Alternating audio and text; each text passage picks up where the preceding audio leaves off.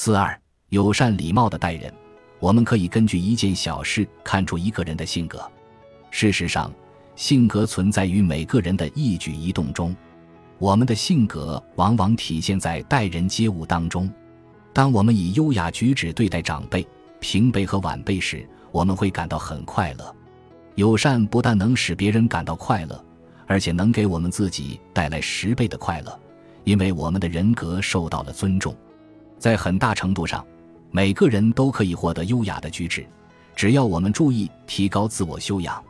即使是一个身无分文的人，只要他愿意，他同样可以成为一个举止文明、态度友善的人。社交场合中的和蔼可亲，就像无声的灯光一样，使一切东西都笼上了美妙的色彩。它比夸夸其谈和空有一身蛮力更具影响力。并且这种影响力是潜移默化又深入持久的，哪怕仅仅是友善的一瞥，也能给人带来快乐和幸福。罗伯特逊在给布莱顿的信中谈到一个与他有关的女孩时说：“星期天，当我从教堂走出来的时候，一个贫困的女孩从我身旁经过。我当时友善地看了她一眼，她的眼睛里充满了感激的泪水，显得特别快乐。对我来说，这是多么生动的一刻呀！”原来如此简单的给予就能带来幸福，我们错过了多少扮演天使的机会？我记得我做完之后，心中充满了感伤。回家之后也没去多想此事，匆匆的一瞥也能给一个深陷于水深火热之中的人带去片刻的阳光，给他们的心灵带去片刻的轻松，使人类生活丰富多彩的道德和礼貌。比作为他们外在表现形式的法律要重要的多，这方面或那方面的法律仅仅是对我们进行约束，但是礼貌就像我们呼吸的空气一样无处不在，它完全存在于整个社会。我们所说的行为规矩和有礼貌同等重要，亲切和友善之和就是有礼貌。人们各种相互友好和快乐交往的最重要因素就是仁慈。蒙田夫人指出，友善不需要你付出任何代价，但是你可以凭借它得到一切。世界上最廉价的东西就是友善，实施友善不会给你增添任何麻烦，也丝毫不用你做出任何自我牺牲。伯雷对伊丽莎白女王说：“赢得别人的心，你就拥有别人的心和财富。如果人人都能做到远离一切虚伪和阴谋，自然友善的去行动。”那么欢声笑语将会充满我们整个社会，人人都会过得快乐幸福。如果我们稍微改变一下生活，每个人都变得礼貌一些，那么这一点点的礼貌就会因为重复出现和不断积累而具有巨大的意义。这就像一天中的几分钟一样，如果把一年或一生中这一点点时间积累起来，数量就极为庞大了。礼貌能够替行为润色。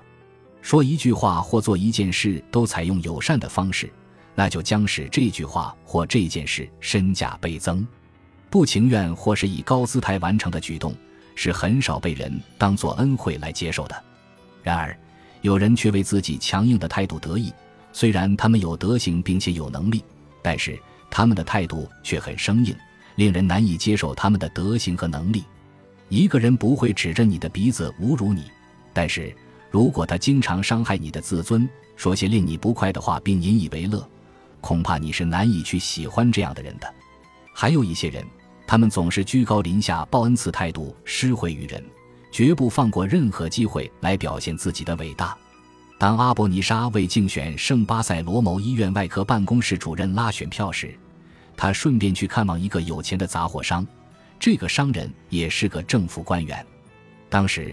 这个人坐在柜台后面。当阿伯尼莎走进来的时候，他就立即摆出一副高姿态，准备让这位外科医生来恳求自己的选票。他对阿伯尼莎说：“我想你是希望得到我的选票，先生。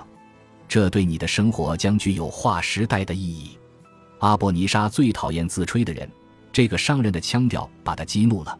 他回答说：“不，我需要一便士的无花果，我不需要你的选票。”动作麻利一点，把它包好。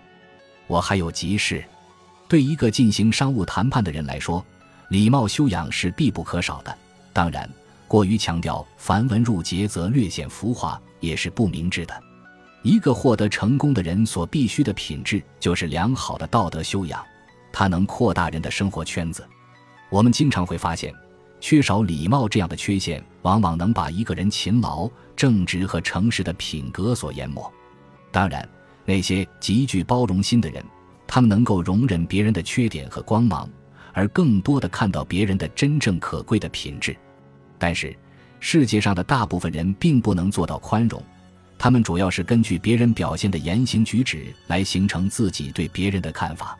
真正有礼貌的表现之一是充分考虑别人的意见。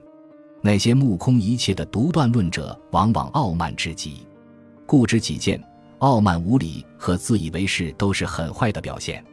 人们应该听取不同的意见。当我们遇到相反的意见时，我们要告诉自己忍耐，忍耐再忍耐。当自己的意见不被别人采纳时，我们完全可以心平气和保留各自意见。大吵大闹，甚至重伤别人都是非常不好的。有时，言语造成的伤害甚至比肉体的创伤更难以医治。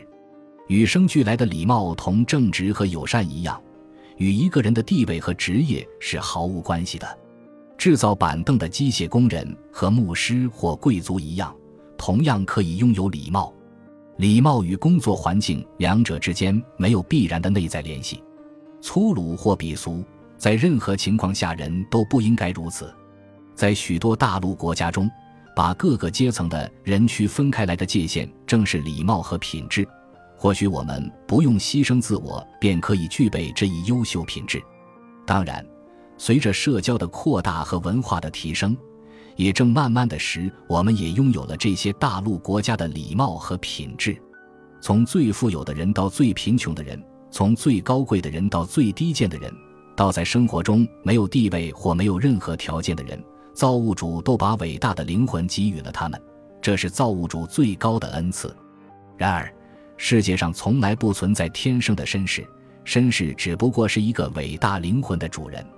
伟大的灵魂不仅存在于穿着镶花边的大衣的贵族身上，它也同样存在于穿着灰色粗布衣服的农民身上。一个爱丁堡年轻人带着罗伯特·彭斯到大街上。